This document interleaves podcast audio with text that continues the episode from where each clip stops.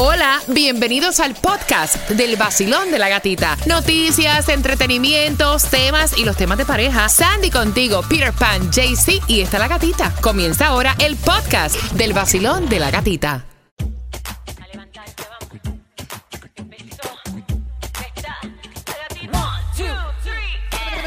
Es el vacilón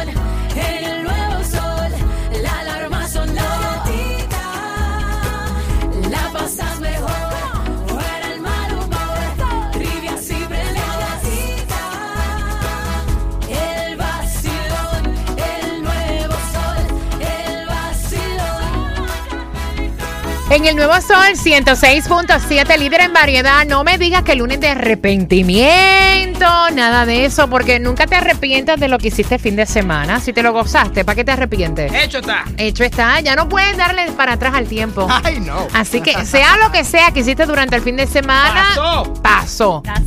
Si pegaste los cuernos, disfrútalo. y si no te acuerdas, no pasó. Exacto. Mira, eh, los siete mejores momentos para tú tener intimidad con tu pareja. Tanto que tu pareja te dice, no, porque estoy enfermo, porque estoy enferma, Exacto. no, porque tengo que trabajar, es muy temprano. O sea, ¿cuáles son las excusas más frecuentes que te da tu pareja? Estoy súper ¿Cuántas veces a la semana, más o menos, tú tienes intimidad con tu pareja? Eh, y para ti, ¿cuáles son los mejores momentos para tener la ¿Y intimidad? Quién pone más excusas, las mujeres o los hombres? Eh, Eh. Yo creo que se dan duro. Bueno. Yo creo que se dan duro. Yo creo que los tiempos han cambiado bastante. Si ella se queja Y él no te da nada. temas de pareja, te va a desahogar. Vacilón en el nuevo sol. Vacilón. Mira, y no es mentira. Es cierto. Al principio de la relación, Nacho. el sexo, la intimidad es sumamente importante luego del tiempo. Sigue siendo importante, pero, o sea, por favor, vamos a ser honestos. Se buscan excusas. Es verdad. Y cuando se van buscando excusas, ¿por qué es? No, no necesariamente es porque tú hayas dejado de querer con la persona que compartes. A lo mejor se ha convertido en monótono, quién Sí, sabe, no aburrido, más de lo mismo, lo mismo, lo mismo, lo mismo. el gusto. El gusto no creo que se pierda por la intimidad. Yo creo que el gusto está ahí. Lo que se pierde es el interés, que son dos cosas diferentes. A ti te puede encantar el sexo, la intimidad, pero vas perdiendo a lo mejor el interés porque no hacen cosas diferentes y Ahora- están dando ahora los siete mejores momentos para tú tener intimidad. A diferencia de todas las excusas habidas y por haber, que si estoy enferma, estoy enfermo, eh, tengo dolor de cabeza, tengo cansancio, llegué del gimnasio, me drené, o sea, boté toda mi energía en el gym, Ya no tengo energía para más nada. no tengo energía para más nada. Mira, Sandy estaba explicando que ella, desde que tiene la niña, eh, que tiene la niña durmiendo en el mismo cuarto con su pareja, ¿no? Y que ella le molesta y, y empieza a dar excusas para no tener intimidad, porque aunque la niña esté durmiendo, a ella le da trauma de que la niña está ahí. Sí, es como medio awkward. Pero le estaba recomendando yo que le diera lo que le pide el cuerpo, porque la niña tiene cinco meses. Exacto. No, y te estaban recomendando por el WhatsApp también. Sí. Mira, acuéstala en la misma cama porque es como si estuviera. No, no, en la misma cama no, en la misma cama no, ya eso es una aberración. Para Ya, mí ya that- eso es much. ¿Cómo se llama eso de que mueven las camas? La- Las camitas esas que se mueven. La cunita La portable, cunita, la portátil, claro. Una cosa es tú tener intimidad con tu pareja con una cunita portable Ah, y otra cosa es ya. meter la bebé en la cama y No. tener intimidad. Para No. mí eso es una aberración No, ya. that- no, no, ya eso es hasta cochino para mí. Vacilón, buenos días. Hola, buenos días. Bueno, eh, yo creo que para mí el mejor momento es 24/7, con o sin él. No es mi Ah. problema que él no tenga ganas. Ay, así hay un chiste, ¿verdad? Sí, este hombre machista, este hombre que llega a la casa y cuando llega no hay comida y le dice, oye, ¿y la comida dónde está?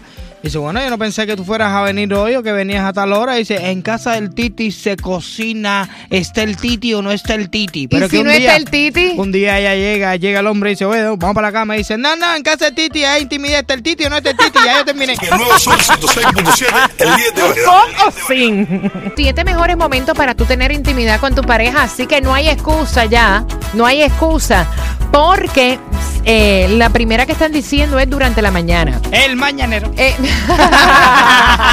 Ay, pues eso es como, eh, mira, hasta, hasta, hasta los militares hacen ejercicio por la mañana, ¿por qué? Por algo. por la testosterona que están los niveles de energía súper altos, súper altos durante la mañana, eh, están diciendo que también um, antes de una gran presentación.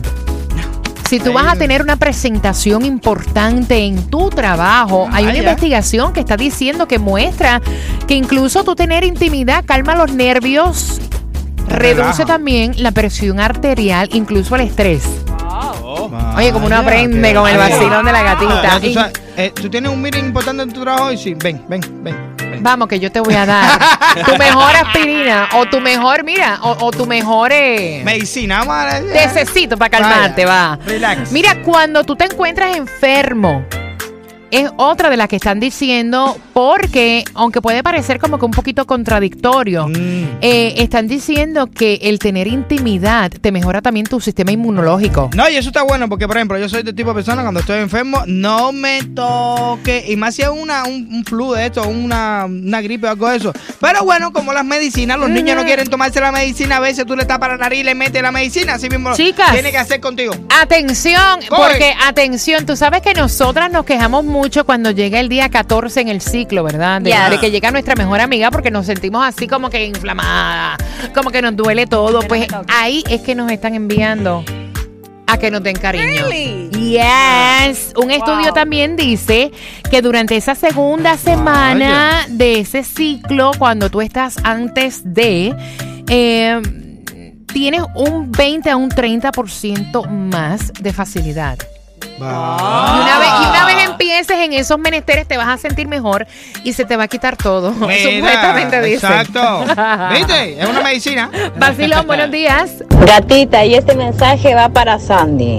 Sandy, yo tuve mi segundo hijo con 40 años, imagínate. Y yo al nada, a las dos semanas de tener a mi hijo con cesárea, yo empecé a tener relaciones sexuales con mi esposo. Entonces, niña, no esperes más. Pero ella no es que no está teniendo, No. ella es que no se atreve cuando Está la beba. está la. Está Pero la si la bebé está haciendo siempre contigo, entonces ¿cuándo es, mija? No, la beba no siempre está conmigo. ¿No?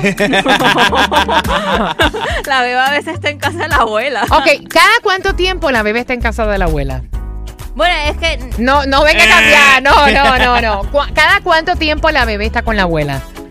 Bueno, ella la cuida durante la, la mañana cuando estoy trabajando, ay. pero usualmente, like, dos, tres veces a la semana. O sea, si la abuela la cuida, no, mentirosa. Si la abuela la cuida de lunes a viernes. en la mañana. En la mañana. Y ya cuando tú llegas a tu casa, ¿Cuándo qué? llega él después en la noche. Entonces, ¿cuándo? Cuando estamos en Homestead. ¡Ah! 106.7 Poniéndote la mejor música de Miami. del nuevo Sol 106.7. El líder en variedad.